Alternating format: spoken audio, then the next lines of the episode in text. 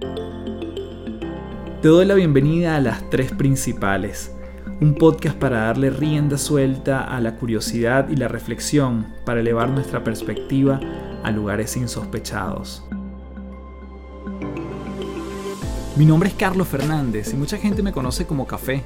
Soy autor, conferencista internacional y te invito a transformar tu sabiduría en ejecución para vivir una vida en liviandad. Un espacio donde podemos transformarnos en paz un episodio a la vez.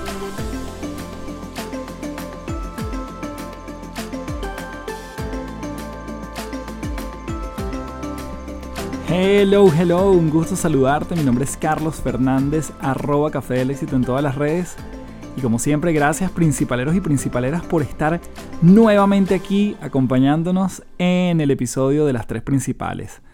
Como sabes, el último mes hemos estado hablando acerca de la gratitud y a eso le dedicamos todo el mes de septiembre, cosa que te doy las gracias por haber sido parte de ese reto de agradecimiento. Han sido muchos los comentarios lindos que me han llegado producto de salirnos un poquito de el formato normal del podcast y hacerlo en esta modalidad de cápsulas, retos y ejercicios que van en pro del agradecimiento. Si aún no te has sumado, puedes hacerlo en cualquier momento y el comienzo de todo está en el episodio 140 para que lo tengas como referencia y hay nueve ejercicios de allí en adelante que les puede sacar muchísimo provecho. En esta oportunidad estoy sumamente contento porque, bueno, retomamos nuestra programación regular y además la vamos a hacer con una invitada de lujo, Pamela Casís. Y ella es psicoterapeuta, asesora familiar, psicóloga. Y en este episodio hablamos de la crianza y nuestro rol, no solo como padres, sino desde hijos, donde hemos sido criados con tantas diferencias, dependiendo de múltiples factores. Pero ¿cómo podemos estar transmitiendo ese brillo que obtuvimos en la crianza a nuestros hijos o esas heridas que también a veces están presentes incluso de forma inconsciente. El papel de la vulnerabilidad de nosotros como padres, cómo criar niños felices, y pongo aquí algunas comillas porque ya vamos a ver el detalle de esto, y mucho más. En este episodio cargado de maravillosa información, incluso si no eres padre, eh, es una maravilla lo que nos pudo compartir Pamela desde su generosidad, su experticia de muchísimos años, dedicada y obsesionada a asesorar familias para tener hogares con un gran bienestar. Así que desde ya comenzamos en este episodio de las tres principales, con muchísima información, muchísimo valor y nuevamente volviendo como esta programación regular. Bien, tenemos en las tres principales a Pamela Casís. Gracias, Pamela, por estar aquí. Un fuerte abrazo desde Santiago de Chile hasta Ciudad de México. ¿Cómo estás? Hola, Carlos. Gracias por la invitación. Saludos a todos desde allá a Santiago. Yo feliz de estar invitada, ¿no? Feliz de llegar a un nuevo un nuevo país para mí, porque sí he, platicado en otros lados, en Ecuador y así, pero Chile nunca había estado. Entonces, gracias por invitarme con tu público, Carlos. Sí, bueno, aquí nos escuchan eh, desde diferentes lugares, así que demasiado contento de, de, tenerte aquí, Pamela. Yo quisiera iniciar toda esta conversación donde claramente nos vamos a meter en el mundo de la paternidad, pero obviamente antes de ser padres siempre somos hijos. y estar allí en esa posición muchas veces nos lleva a recorrer una historia de vida, de crianza, que evidentemente se refleja cuando somos padres. Quería preguntarte cómo podemos nosotros revisarnos, cómo podemos nosotros tener una auditoría de esa historia de nuestra vida para quienes hoy en día están pensando ser padres o quienes ya lo somos. ¿Qué sueles hacer tú con los padres para revisar un poquito su historia antes de hablar de sus hijos? Mira, yo creo que diste en el clavo, Carlos. Cuando yo veo a los papás, lo primero que hago es ver la historia de ellos y no al niño. ¿Por qué? Porque todos vamos a meter nuestro, ah, eh, nuestra historia hacia la crianza, ¿no? ¿Qué hacemos? De ellos aprendimos y vamos a tender a repetir patrones. Entonces, lo que yo hago, Carlos, con la gente, y es lo que yo invito a la gente a reflexionar, ¿qué sí funcionó, qué no te funcionó y qué no te has dado cuenta que no funcionó, que eso es lo más difícil es muy claro cuando de repente te diste cuenta que en tu casa había demasiados límites o eran muy autoritarios y de repente, ¿qué hacemos? Cuando nos dolió, cuando no nos gustó, Carlos, nos vamos al opuesto. Entonces, somos papás buena onda, somos permisivos, vamos a ser niños felices, ¿no? O si te pusieron demasiados límites, vas a ser muy permisivo también. Eso es muy fácil de identificar. Y el problema muchas veces es que los papás nos tendemos a ir al extremo. Y la clave es, hay que encontrar ese equilibrio. Hay otros patrones, Carlos, que son mucho más difíciles de ver, que, que es cosas que viviste tú que haz de cuenta, ¿no? Te voy a poner un ejemplo. Haz de cuenta que si tú vas a tender a imitar el cómo te regañaban o el cómo, pero no es consciente. Entonces, esas emociones que guardabas de dolor cuando te gritaban o cuando de repente te, te mandaban a tu cuarto, cuando no te daban, esas cosas que te lastimaban, hay veces que no las tienes conscientes, pero las registra el cuerpo, Carlos. Y cuando yo veo a papás muy reactivos con sus hijos, Carlos, eso tiene que ver con una emoción que está guardada de cómo reaccionaba el niño. Y eso es lo que no tienen consciente los papás. Entonces ahí es donde yo los cuestiono.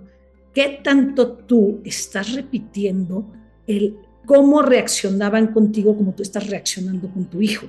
Y eso solo lo ven en cuestión de cuando no te puedes controlar. Los hijos te detonan ese botón emocional que no lo controlas porque lo sientes físicamente y estalla.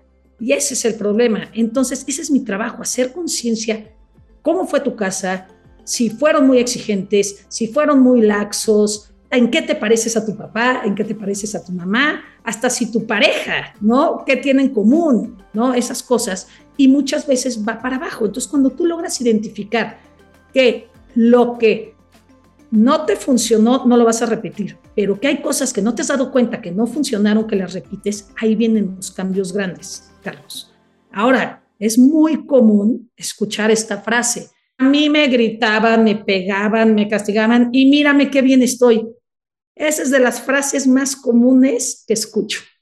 Que dicen, mira, yo estoy perfecto, ¿no? Yo estoy perfecto. Y, puede ser que él no, todavía no pueda reconocer esas heridas emocionales o ese bagaje que trae arrastrando, porque es muy difícil verse uno mismo, ¿no? Entonces, yo invitaría a los papás a reflexionar, a ver qué te gustó, qué no te gustó, en qué sí te pareces a tu papá, qué patrón estás repitiendo, por qué estallo con mi hijo tan fácil, por qué justo ese hijo es el que me detona. El, mismo hijo que te detona tiene que ver contigo mismo, es un reflejo tuyo, ¿no? Y entonces ahí es donde yo les digo a los papás mucho, ese hijo es el más parecido a ti, sí, por eso chocamos. Sí, y ahí es donde tienes que trabajar. Eso que te despierta era lo que tú viviste. Y es un reto, Carlos, es un reto trabajar con los papás, porque yo trabajo y todo lo que me dedico es con adultos. Nunca veo al niño, Carlos. Yo nunca veo al niño, nunca. Pero a través del cambio con los papás, somos un sistema, el niño cambia y madura. Entonces, lo más difícil es que el adulto logre hacer conciencia, ¿no? Conciencia de qué puedo hacer yo, qué cambios puedo hacer yo o cuál es mi rol. Entonces, así es. Pamela, mencionaste el tema de la, de la pareja, ¿no? De cuando tú tienes quizás unos códigos y obviamente una crianza distinta a la persona que está contigo. ¿Cómo sugieres que pueda hacer esa, esa conversación para calibrarse y cada quien por lo menos ejecutar su estilo, su verdad sin necesariamente generar conflicto en la pareja, porque a veces tenemos diferentes formas de llevar la crianza o diferentes perspectivas.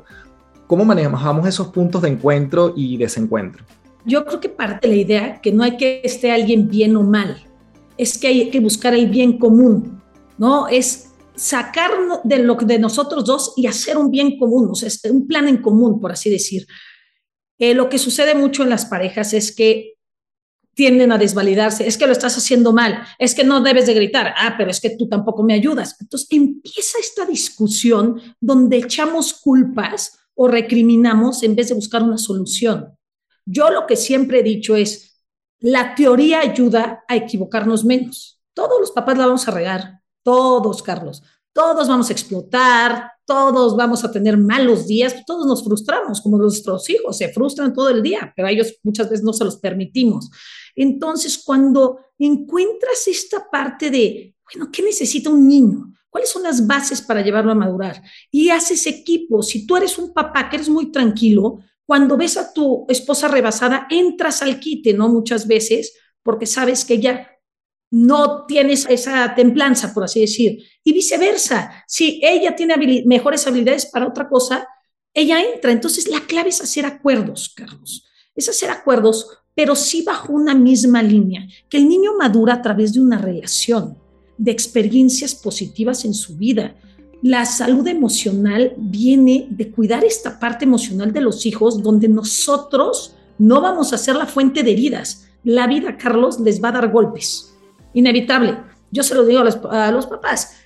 Puede ser un golpe desde que levantaste la mano en el salón y a ti no te escogió la Miss. Y ya para ese niño es una herida de rechazo, ¿no? O de repente abres tu lonchera y no te gustó la comida que te pusieron, Carlos. Entonces, la vida, o no te van a invitar tus amigos, o no tienes suficiente dinero para ir a un plan, o etcétera, La vida va a dar, va, va a dar, pero la clave es que nosotros no seamos esa fuente de herida. Entonces, cuando yo veo, y se, los pido, ¿no? Le digo que se hagan señas. Si el niño ya explotó la casa, de repente ellos saben que no deben de gritar, amenazar, castigar, o sea, levantar la voz, herir, humillar. Y ya está viendo la pareja que va a explotar la esposa, por así decir, le digo, hagan señas. No contradigan, no frenes enfrente del niño, no desvalides a la mamá, pero hazle una seña para que córtale, espérate, para que se pueda tranquilizar. Y ese es el equipo que se hace. No se pide una perfección, porque no existe, pero sí entrar como apoyo. Y eso lo hacemos cuando los dos ponen el objetivo en común, que es, queremos llevar a estos niños a que realicen todo su potencial, a que nosotros los vamos a nutrir lo suficiente, Carlos, para que ellos surjan, para que surjan desde un lugar de madurez, porque la madurez, como yo lo decía con los estados, requiere de desarrollo. Todo niño nace con cierto potencial madurativo. Es más, tú te puedes dar cuenta como una, una hija tuya, no sé, nace con un potencial de madurez que aprende fácil, que se regula muy bien, que camina, todo lo hace como debe de ser, ¿no? Ella nace con cierto potencial. Otro de nuestros hijos, como los míos, nacen con otro potencial, así nació. ¿Y cuál es la teoría? que todo puede evolucionar, pero se necesitan las condiciones necesarias para llevar a algo a desarrollar su potencial. O por el contrario, Carlos, puedes tener un hijo o una hija que haya nacido con un gran potencial madurativo y puede retroceder. ¿Y de qué depende del ambiente? Si esa niña, al nacer, que nació con muchas habilidades y un procesamiento muy bueno, y buen carácter, no sabes, esos niños fáciles, pero crece en un ambiente donde hay mucho rechazo, donde hay muchos castigos, donde hay mucha o falta de papá o falta de mamá o ausencia, ¿no? Y todo esto, entonces esa, esa florecita que tenía todo para florecer, se empieza también a marchitar. Entonces se puede ir viceversa. A uno lo puedes llevar para acá y si no cuidas a este, también al otro, al que está más maduro, por así decir, se puede ir para atrás. Entonces, sí, el trabajo en conjunto de papás es maravilloso cuando lo hacen. Me encanta, Pamela, y me gustaría justamente, ahora que lo mencionaste, tu historia de cómo llegas tú a, dedicarte a esto, porque te sumergiste, te, en el buen sentido te obsesionaste con un tema y que hoy en día ayudas a tanta gente, pero ¿nos puedes ayudar a, contar tu historia? Feliz, Carlos. Mira, yo yo ya estaba estudiando la maestría en psicología, ¿no? Yo ya estaba estudiando la maestría en psicología, me encantaba, ¿no? En psicoterapia, y justamente yo estaba embarazada de mi segundo hijo, el que fue el que nació con una altísima sensibilidad, donde a mí no me gusta etiquetar si estaba dentro del espectro autista o no, pero, pero son niños con una sensibilidad altísima. Y a la mitad de la maestría yo tuve a mi hijo. Y entonces, pues, al principio es bebé, eh, lo ves raro, no te da la mirada, empieza a crecer y yo dije, ¿por qué me cuesta tanto trabajo? ¿Por qué todo es un problema? Y yo ya había tenido una hija, eh, mi primera hija, Carlos, era la niña feliz, la niña fácil, esa que no llora, que la puedes dejar en su cuna viendo el techo y no llora y solo medio lloraba cuando tenía hambre, pero era la niña feliz y yo decía, puedo tener muchos hijos si son así. Nace él y todo era un problema, Carlos. Todo era un problema, bañarse, comer, dormir, cortarle las uñas, vestirlo. Bueno, a ver, te voy a decir una de esas. Yo decía, ¿por qué no le puedo cambiar un pañal? ¿por qué cada vez que le cambio un pañal es una pesadilla? Mi hijo se tardó en hablar casi hasta los tres años, ¿ok? Hasta que una vez, cuando lo estaba limpiando, él gritó, ¡frías! Las wipes, con los que las, las toallitas con las que la limpiaba, estaban muy frías para él y era por eso que no soportaba que lo cambiaran el pañal. Pero hasta que gritó frías, entonces cuando me empecé a dar cuenta que yo tenía un problemón en casa, yo me di cuenta, ¿no? Yo dije, este niño no, no, está funcionando, una cosa que no sea como mi hija, pero ¿por qué no me da la mirada? ¿Por qué todo es un problema? ¿Por qué tengo que pelear? ¿Por qué quiero deshacerme de ese hijo? Así, Carlos, yo ya decía, no, qué difícil. Y por azares del destino, Carlos, es como de repente, yo creo que el universo se va alineando y tú tomas las opciones. Por azares del destino, una amiga me invita a tomar un curso, ¿no? Y entonces le dije, no puedo, no puedo con mi hijo, ¿cómo voy a tomar un curso? Es que te va a ayudar, tómalo. Bueno, me meto a la primera parte del curso, ¿no? Donde, al que estoy dando. Entonces me hace sentido, no entendía qué iba a hacer, pero yo sabía que la apuesta de, este doctor, Gordon eh, Neufeld se llama, era el niño maduro a través de la relación y de sentir vulnerabilidad. Y los niños altamente sensibles evitan vulnerabilidad porque sienten tanto que su cerebro los va a defender para no sentir. Entonces empiezo a escuchar y yo decía, no entiendo cómo hacerle, pero todo me hace sentido, la relación y trabajar la relación y realmente era confiar, porque él habla mucho, pone el ejemplo de una analogía de la planta.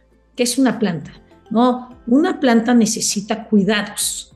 ¿Por qué? Porque tú no sabes que esa semilla si tú la cuidas, la nutres, le pones agua, le pones fertilizante, la mueves, o sea, le das las condiciones necesarias, confías en que va a crecer. Entonces, de ahí parte él, dice, tú cuida y da lo que necesita un niño y va a crecer, va a madurar, ¿no? Entonces yo dije, bueno, le voy a creer. Empecé, Carlos. Y yo decía, no, esto me hace sentido. Pero yo seguía peleándome con mi hijo, ¿eh? Yo seguía a gritos, a castigos, porque no todavía... Me empiezo a meter.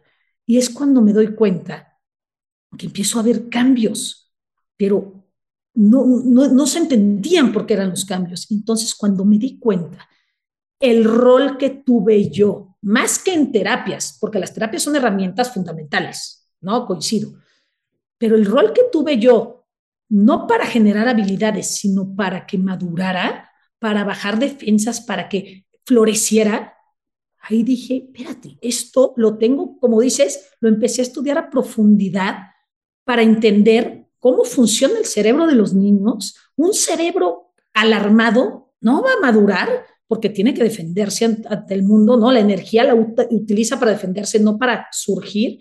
Entonces yo dije, es por aquí va. Y yo veía pequeños avances, pequeños avances, y yo confiaba en el proceso. No fue de la noche a la mañana. Es, fui confiando poco a poco en el proceso, que iba viendo detalles pequeños. A ver, Carlos, la gente quiere ver de repente que su hijo ya se porta perfecto y pone atención en dos días. No, yo iba viendo pequeños avances, pero pequeñitos. Y ese era la luz y el impulso que me decía, voy bien, voy bien, hasta que nunca me imaginé, Carlos, de verdad, a qué grado se iba a poder, no digo superar, porque nunca superamos los retos de la vida, siempre van a haber retos, pero cómo se logró dar la vuelta a un niño que iba trazado en su desarrollo de madurez, muy, muy lento, eh, todo le costaba, no podía ni hablar. Entonces te digo que un, hablaba en un idioma muy raro. Yo decía, y todo lloraba y todo le frustraba y yo no le entendía, ni siquiera señalaba Carlos, no me decía quiero esto, entonces yo me volvía loca tratando de adivinar, pero pues el camino decía, pues no puedo adivinar que llore, no puedo adivinar, ya me volví loca tratando de buscar cambios, ¿no? Y cuando empiezas a ver hasta dónde puede llegar un niño, ahí dije, esto es una maravilla, que todo papá debe de saber que lo más importante que necesita un hijo son dos seres que sepan cómo llevarlo, ¿no? Que sepan cómo llevarlo y que no siempre va a ser bonito, que va a ser difícil, que nos van a despertar estas emociones a nosotros, nos van a retar. Es más, yo siempre he pensado que la vida te da dos oportunidades para madurar, Carlos. Una, durante tu crianza, ¿no? En tu casa vas madurando, vas creciendo. Y la segunda, Carlos, es cuando tienes hijos o la pareja. Es el segundo chance que te da la vida como para, para llevarte a madurar. Y entonces así fue como me metí de lleno y mi tercer hijo también me tocó más difícil, Carlos. Nunca hablo del tercero porque no da tiempo del tercero, pero es un ser diferente, muy difícil de leer, que necesita, muy difícil. Me costó, pero pude ser su respuesta. Nadie mejor que yo lo podía conocer. Entonces yo era la respuesta ante las mises, yo era la respuesta a los profesores encargados de sus clases de natación de darle mucha contención. Pero dar contención no quiere decir evitar sufrimiento. Mm. Esa es la diferencia. Entonces, así me metí, Carlos, y así ya llevo unos 10 años, 12 años en esto, 10 por ahí, y los resultados que he visto en familias es algo espectacular. Es algo realmente cuando les logran cambiar ese chip de crianza, que es romper creencias. O sea, mm. cuando vienen conmigo les digo, no les va a gustar lo que les voy a decir, porque mucho de lo que les voy a decir ustedes tienen una responsabilidad enorme. No es solo la escuela, no son terapias, no es, somos nosotros. Y es difícil aventarnos esa responsabilidad, Carlos, saber que de nosotros depende mucho. Pero como yo les digo a los papás, si eso logré hacer con un niño, dos hijos, ¿no? con una alta sensibilidad y que estaban dentro, no me gusta decir dentro del aspecto, pero sí, la verdad, es una realidad. Y no es porque no me guste, porque no me gusta etiquetar. Imagínense lo que pueden hacer con un niño que no tiene eso. Los sacas adelante mucho más rápido, florecen. Y yo creo que necesitamos, esto es para que generar niños maduros. No es para que generar niños con habilidades, ni que sea el mejor en fútbol, ni en matemáticas, ni que saque un MBA. No, es un niño maduro, es un niño considerado, que tiene autocontrol, ¿no? que es responsable, que quiere volar, tiene metas, quiere ser independiente, se puede adaptar a los cambios, acepta límites, es resiliente. O sea, eso es un niño maduro. Es cuando pasen cosas en la vida, Carlos, pues ahora sí que tiene las herramientas para salir adelante. O sea, y, lo, y, lo, que hacemos mucho los papás, yo creo, Carlos, es que vamos, vamos quitándole las piedras en el camino. Y eso es lo que está pasando ahorita. No sé si te has fijado que hay una, una parte de vamos a ser niños felices. Quiero que mi hijo sea feliz. Quiero darle todo lo que yo no tuve. Y ahí es donde te entra también la crianza. Si tú tuviste mucha carencia en tu, crianza, te vas a volcar muchas veces. Y la sufriste, ¿eh? Si tuviste carencia y la sufriste, te vas a volcar a compensar para tus hijos. Si tú fuiste una persona, Carlos, que no tenías muchos amigos, vas a fomentar la socialización prematura y vas a poner mucho foco en que tu hijo tenga amigos. Y ahí vamos metiendo nuestros traumas y nuestras cosas en nuestros hijos, ¿no? No puede ser que no es, no es lo que realmente necesita. Entonces tú pudieses decir, Pamela, que nosotros realmente no, no deberíamos procurar tener hijos felices, sino que nosotros, al ser felices, va a repercutir en el bienestar de ellos. Mira, bingo, ahora sí que diste la clave tú eres el termómetro de tu casa, Carlos, tú, tu esposa, ¿no? Tú eres el termómetro. Cuando el niño ve a un papá feliz, cuando ve a un papá con esa tranquilidad y con gozo, el niño, no, su cerebro no se alarma, se siente seguro, se siente confiado y la energía la usa para madurar. Pero si el niño ve a un papá enojado, que no da el ancho, no llena las expectativas, que es muy exigente, la energía del niño está pensando en cómo le hago para no fallar, cómo no hago para no explotar a mi papá, no le gusta. Ya no le queda energía para madurar, Carlos. Entonces, hay una frase de William Blake que dice, si yo te pudiera dar solo un consejo, algo así, no lo, no lo cito tal cual porque la verdad no me acuerdo, pero me encanta. Si yo solo te pudiera dar un consejo en la crianza, ¿cuál sería? Disfruta a tus hijos cuando tus hijos te ven sonreír, cuando te ven disfrutar con ellos, cuando te ven, no hay mejor regalo para un niño, no existe. Tú le puedes comprar lo que sea, pero al final de cuentas lo que quieren es contacto y conexión contigo. Y es esa sonrisa que le brindas todos los días. Y ahí es donde entra la parte del adulto, Carlos, ¿no? ¿Qué pasa con el adulto? El adulto, si está estresado, si está cansado, va a permear esa energía en casa. Como yo dije, como siempre he pensado, las emociones se contagian, tanto las buenas, Carlos, como las malas. Entonces, sí, como adultos tenemos que hacer un trabajo y una responsabilidad de autocuidado, de autocuidado. ¿Por qué? Porque yo tengo que revisar cómo estoy. ¿qué tan frustrada estoy en mi vida? ¿Qué cosas no están funcionando en mi vida para que yo no esté tan de buen humor? Y ahí es donde cuando el papá hace ese cambio y sonríe y le ofrece estas risas y se divierte, empieza el niño con la naturaleza a hacer su trabajo. O sea, tenemos un equipo, no solo nosotros, nosotros y la naturaleza. Entonces el cerebro va a echar a andar eso, Carlos. Así es que sí, lo que dices es real. Tú mencionas una frase que dices, la gente crece pero no necesariamente madura. Y eso nuevamente nos pasa hasta, como tú dices, hasta de adultos. Tú puedes tener una persona de 50 años muy madura. Eh, claro. Ayúdanos a entender un poquito cómo funciona ese cerebro, quizás desde, desde niños, pero cómo, cómo va evolucionando y qué has encontrado tú en, tu investigación, en tu práctica, en tus consultas, que ese cerebro lo podemos ayudar a, a madurar. Mira, el cerebro aprende ante toparse con pared. Solamente redireccionas tu energía cuando te topas con un no. ¿Me explico? O sea, imagínate, Carlos, está llorando tu bebé y lo primero que harías es, ¿qué será? ¿El pañal? Le pones el pañal y te topaste con no dejó de llorar, tu energía se tiene que redireccionar para otro lado. Entonces, ¿a qué voy con esto? Que el cerebro va a aprender cuando te topas con cosas que no funcionan en tu vida. Y las cosas que no funcionan en tu vida las tenemos que llevar a llorar. Son los pequeños duelos que realmente tienen que empezar a vivir los niños.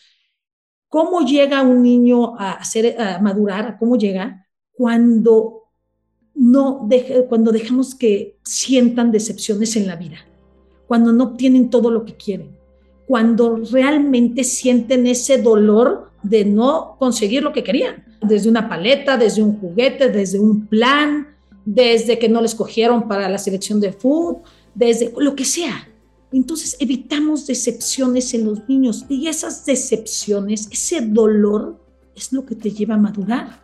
Un adulto, ¿cómo puede lograr madurar? No sé si se usa ahí en Santiago, bueno, o en Latinoamérica, uno madura a través de golpes, ¿no? Entonces, y el adulto puede empezar a madurar con los sufrimiento, a través del sufrimiento. La diferencia es que el sufrimiento de un niño, por así decir, que no tiene lo que quiere, no consigue el plan cuando quiere, esas heridas son duelos para los niños, y pero la, transitar ese dolor es lo que te lleva a madurar. Entonces, es como le digo a los papás, si ahorita evitas decepciones, no lo invitaron a una fiesta, no te preocupes, mi amor, yo te consigo otro plan, eso es evitar una decepción.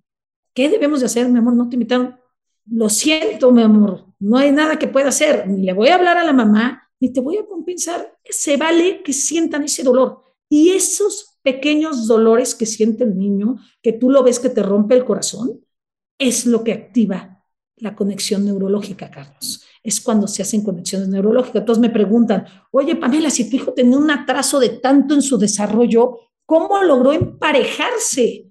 Y le dije, porque mi hijo vivía mucha frustración en su vida. Todo le frustraba, todo, si estaba, si no estaba, si le ponía algo, si le daba de comer, todo eran gritos. Pero como yo no le entendía Carlos, yo sabía que la emoción tenía que hacer su trabajo y era transformar a un niño, ayudarlo a transformarse por dentro y es llevar a un niño de sentimientos de enojo a sentimientos de tristeza. Atrás de todo enojo, Carlos, hay dolor hay una pérdida, por así decir, atrás de todo enojo. Entonces, cuando el niño se rendía de que yo no le entendía, entonces no había mucho que pudiera hacer y lloraba por una hora sin parar. Y yo nada más lo acompañaba y decía, aquí estoy, no entiendo. Y veía ese gesto de dolor. Ahí, Carlos, se hacen conexiones neurológicas en el cerebro y empieza la máquina a, echar en andar. Entonces yo les decía a los papás, cada vez que veas una lágrima de tristeza en tu hijo, suena fuerte lo que digo, pero no, no soy cruel, no soy cruel. Cada vez que veas esa, esa parte de tristeza, apláudete, porque le diste un espacio emocional seguro a que el niño sienta vulnerabilidad y ese va a ser el motor que lo lleva a la madurez. No es fácil ser el papá que es, es firme y ve a su hijo triste. Es, duro, Carlos. Cuando me dicen, Pamela, es horrible, sí, sí, es horrible. Antes de continuar, quiero comentarte que este episodio viene presentado por Gimnasios de Bienestar. Los gimnasios de bienestar son el vehículo para entrenar mes a mes a tu equipo de trabajo en el músculo más importante de estos tiempos, la mente. Si crees firmemente en la constancia para fortalecer en tu equipo temas como liderazgo, feedback, productividad, gestión de cambio, comunicación, trabajo en equipo, creatividad y mentalidad de crecimiento, entre otras habilidades, puedes ingresar a www.cafedelexito.online para inyectarle recurrencia al entrenamiento de tus colaboradores en tu empresa. Seguimos con más de este episodio en las tres principales. Y creo que también para poder, vamos a decir, que se nos haga más fácil trabajar esas lágrimas o dejar lo que él se exprese, y quizás una evidencia son las lágrimas, es que nosotros también seamos vulnerables frente a ellos, ¿no? El otro día escuchaba, es una estadística un poco gruesa, pero decía que el 80% de los papás hispanos nunca han llorado frente a sus hijos porque, porque lo evitan, porque déjame, déjame llorar en el baño, déjame no demostrarle que estoy triste. Eh, mamá le entró una basurita en el ojo y por eso es que estaba llorando. Entonces tampoco nos mostramos frente a ellos. ¿Cómo ves ese, ese exponernos de alguna forma? Fíjate que, que desde mi perspectiva es una línea delgada, Carlos. Por supuesto que hay que mostrar vulnerabilidad, pero desde un lugar de liderazgo. ¿A qué voy? Se puede fallecer un familiar y algo y se te salen las lágrimas, ¿no? Estás triste, pero desde un lugar de decir, sí, mi vida estoy triste, me duele, pero vamos a estar bien, no te preocupes por mí. Eso es la forma de mostrar vulnerabilidad. La forma que no nos conviene, Carlos, es cuando de verdad estás rebasado, lloras mucho enfrente de tu hijo y el niño viene a consolarte. ¿Por qué te va a consolar el niño? Claro que todos los papás dicen, es que es lo máximo, me consolo, sí, pero para apagar su alarma de ver a su alfa derrumbarse. Entonces, eso lo hace para apagar el miedo que tiene, porque se le enciende el miedo de verte vulnerable. Entonces, yo como les digo, claro que hay que mostrar vulnerabilidad, pero desde este liderazgo de voy a estar bien, hoy estoy triste, hoy me, tengo, me siento insegura, hablo de cosas vulnerables, más no me derrumbo enfrente de ellos, Carlos, porque si se te derrumba tu alfa, les da una sensación de inseguridad muy fuerte al niño.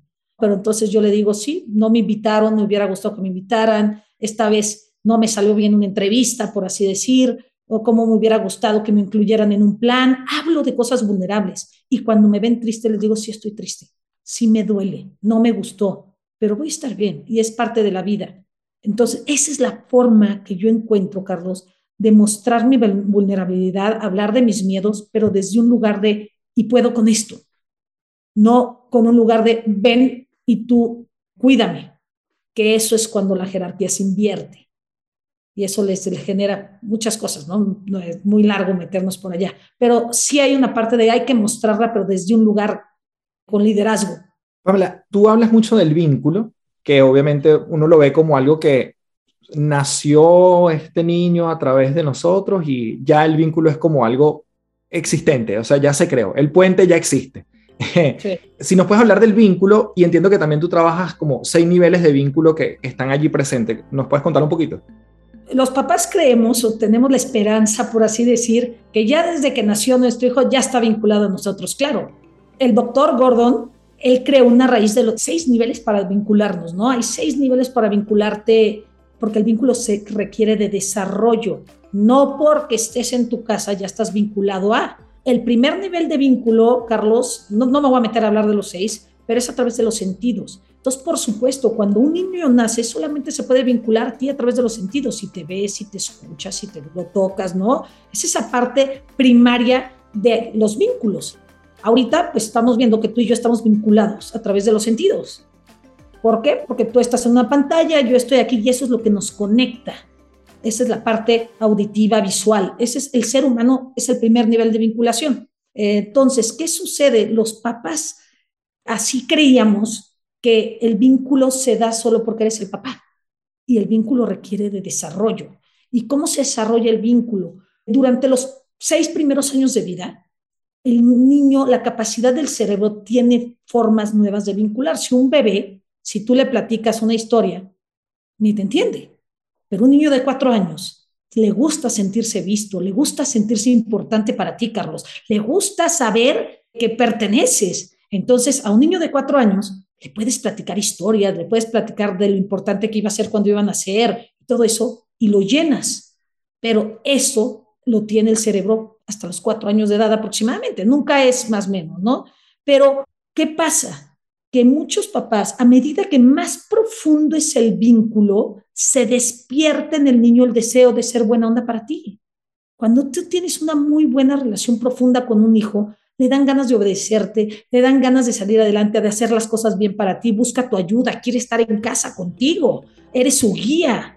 Pero si el vínculo o la relación está dañada en casa, a fuerza el cerebro se tiene que revincular, Carlos. No hay vida fuera de vínculo, no existe. Entonces el cerebro se va a revincular y se revinculan a amigos o objetos, iPads, celulares, drogas, etcétera, o los amigos, y aprenden e imitan a los amigos.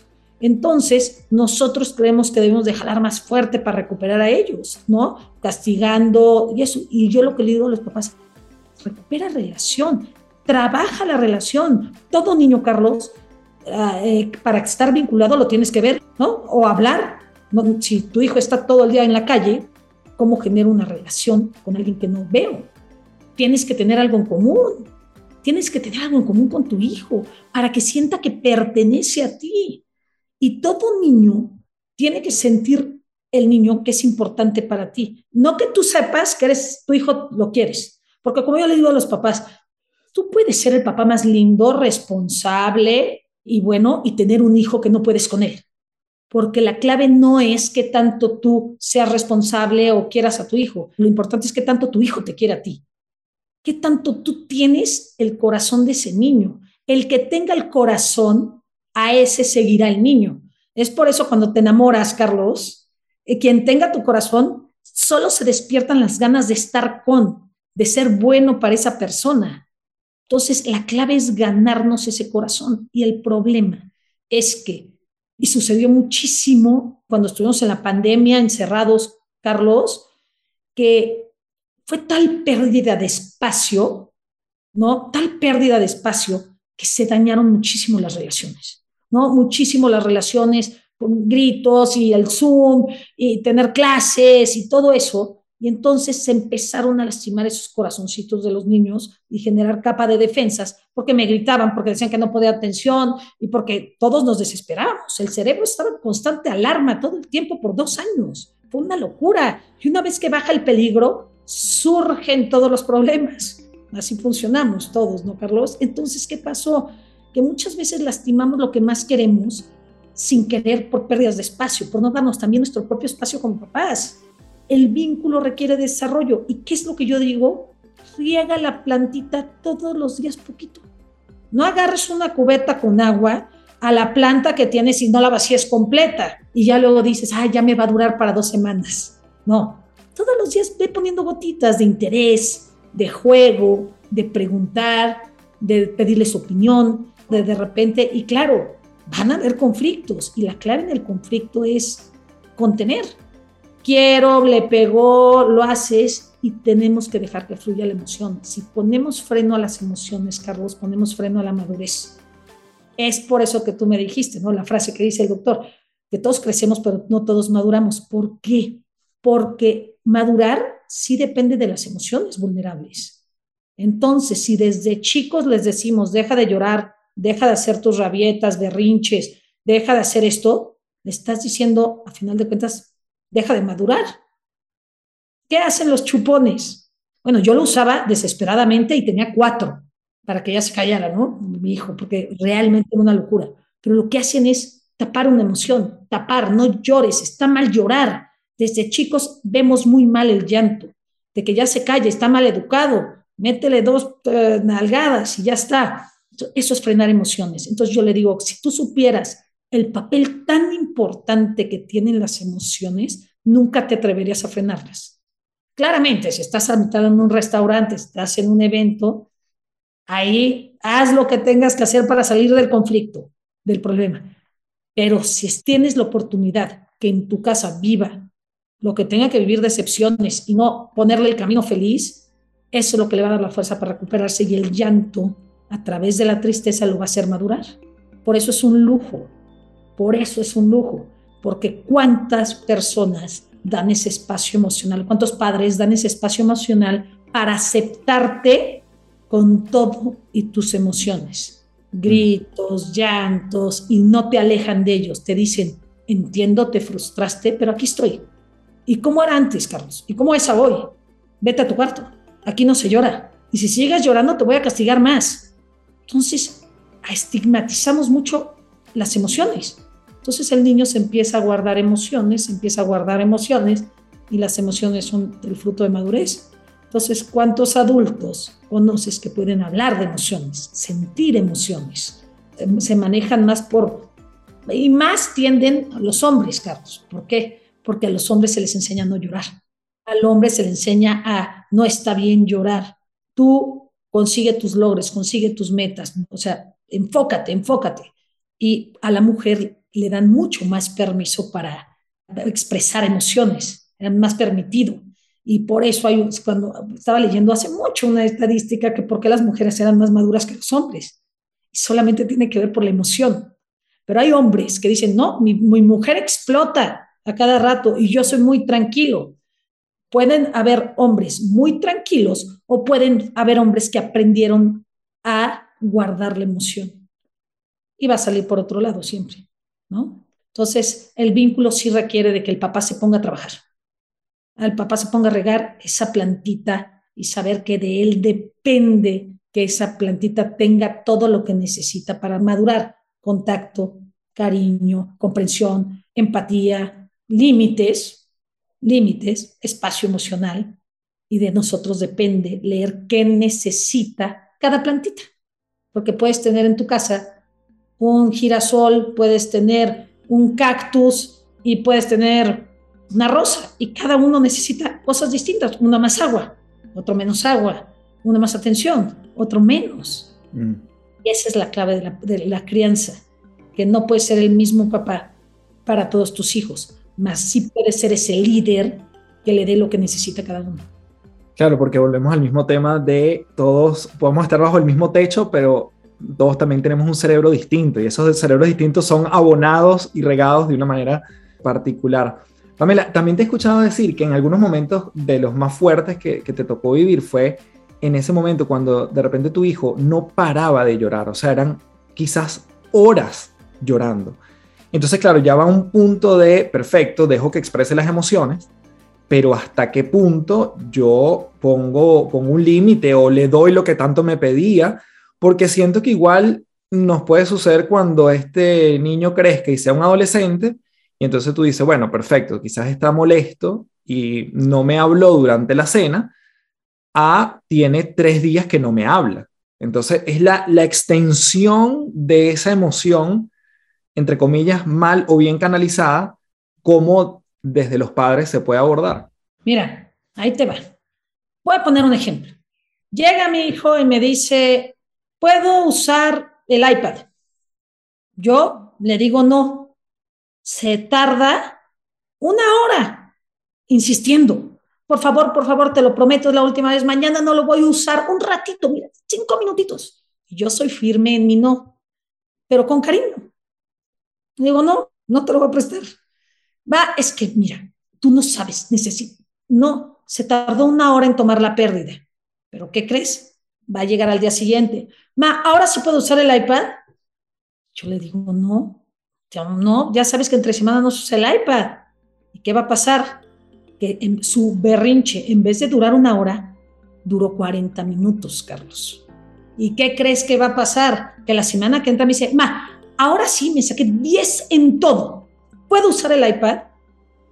Yo le dije, no, acuérdate que es entre semana. Soy firme en mi regla. ¿Y qué pasa?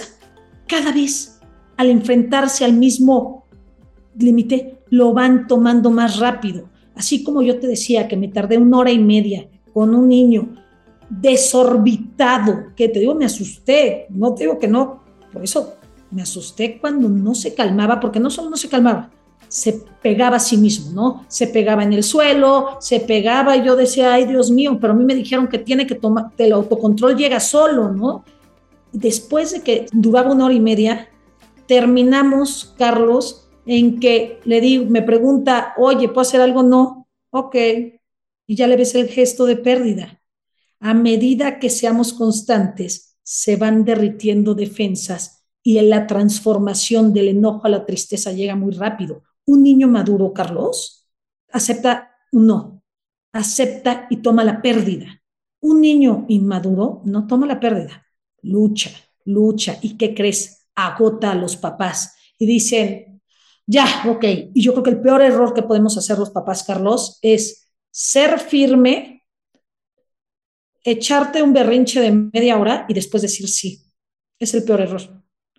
Estás entrenando al cerebro del niño a yo te voy a decir que no, pero tú tortúrame 30 minutos y lo vas a lograr. Y entonces el niño que crees, Carlos, no tiene nada mejor que hacer en el día, nada mejor que hacer que conseguir lo que quiere. Y tú tienes que ir a trabajar, tener, tienes citas, tienes mil cosas y terminas dando el sí. Entonces hay que ser bien conscientes de cuándo decimos sí y cuándo decimos no, porque cuando decimos no, tenemos que ser firmes. Entonces yo me agarré de eso. Me encanta. Pamela, pero y fíjate que aquí me surge como una contradicción que más bien es casi un elemento más de adulto, ¿no? Pero ¿cómo entonces entrenamos a un niño a que sea persistente, perseverante y digamos trabaje por sus objetivos, cuando por otra parte, más bien me estás contando esta otra parte, ¿no? Este otro elemento de que no importa cuán perseverante me insistas, no va a haber, no voy a ceder. Entonces, no sé si realmente es como parte de lo mismo, pero quisiera escuchar tu aproximación ya como una medida de adulto, porque claramente podemos ser perseverantes, disciplinados, insistir, no tomar un, primer no por respuesta, pero a lo mejor entrenamos el cerebro antes para eso. Mira, esa pregunta que me estás haciendo a mí, Carlos, fue la misma que yo le fui a hacer a Iva, que es una del instituto, es una neurocientífica, la misma le fui a decir, a ver, si yo hago que siempre tome pérdidas mi hijo, ¿cómo va a empezar a, va a dejar de insistir y de luchar? La misma pregunta, Carlos. Entonces le dije, cuando tengo a un papá muy rígido y demasiados nos, el niño se rinde. Y eso no es un papá líder, eso no es no lee las necesidades, solo lee sus propias necesidades. El niño no te vas a enojar con él porque luche, fíjate yo como les digo a mis hijos, lucha por lo que quieres, a ver si lo logras. Y hay veces que el papá dice, esto no lo va a lograr y tiene que tomar pérdidas. Y hay veces que si tú no como papá no eres flexible en ver sus necesidades y eres muy rígido en tus ideas, si asfixias a un niño y en vez de tomar pérdidas se guarda las emociones y luego no sabe luchar para salir adelante. Entonces, es una línea, Carlos, entre decir, si soy demasiado duro y exigente y veo que mi hijo se atora, eso va a dejar que el día de mañana deje luchar muchas veces. Lo que hace que un niño luche es tomar pérdidas y de ahí lo que no me mató me hace más fuerte y surge el motor de la madurez, de querer ser mi propia persona, de ser independiente, de ser responsable. Cuando el niño toma pérdidas, surge esa parte emergente de él de crear, de luchar. Pero cuando tengo un papá que asfixia y es mucho, no, no, no, se da lo que tú dices. Se da lo que tú dices. Entonces sí hay que tener en cuenta tus necesidades como papá, pero también las del niño. No solo lo que te convenga a ti. Todos mis hijos se deben de dormir a las seis y media de la tarde, porque yo quiero descansar. Y el niño dice, mamá, tengo 10 años. Porfa, me vale gorro te duermes. Y entonces no das el espacio emocional para que el niño lo, llore, nada más le dices, te duermes y viene una amenaza y tiene miedo. Ahí es donde el niño dice, me rindo, ya no tengo para qué luchar. Pero si hace el viaje emocional de la tristeza completa, Carlos, surge un vínculo profundo, se adquiere con límites, porque solamente cuando abres un lado vulnerable, el niño lo contienes en su vulnerabilidad, Carlos, te sientes más conectado a él. Cuando una persona, un adulto, abre su vulnerabilidad contigo, Carlos, te sientes más conectado. Y la única forma muchas veces también es un límite donde te duele, pero te contengo al final y me sostuviste en mi tristeza. Y eso genera una conexión profunda entre los papás y los hijos, donde te pueden compartir su lado vulnerable. Entonces, ser papá requiere, sí, de liderazgo y de saber que hay veces que vas a decir que no, y cuando das un sí, tú te anticipas, sí vas a poder hacer esto, pero estas tres reglas no se mueven para que tome pérdidas muchas veces. O lo que yo digo muchas veces, los papás dejen que sufran decepciones de la vida y no de ustedes. De que no le invitaron a una fiesta, pues llóralo, ni modo, no te va a quitar la tristeza, ni modo, te entiendo y te hubiera gustado, ¿verdad? Sí me hubiera gustado. Y eso es mover emociones. Eso es mover, ese es el espacio que tenemos que dar.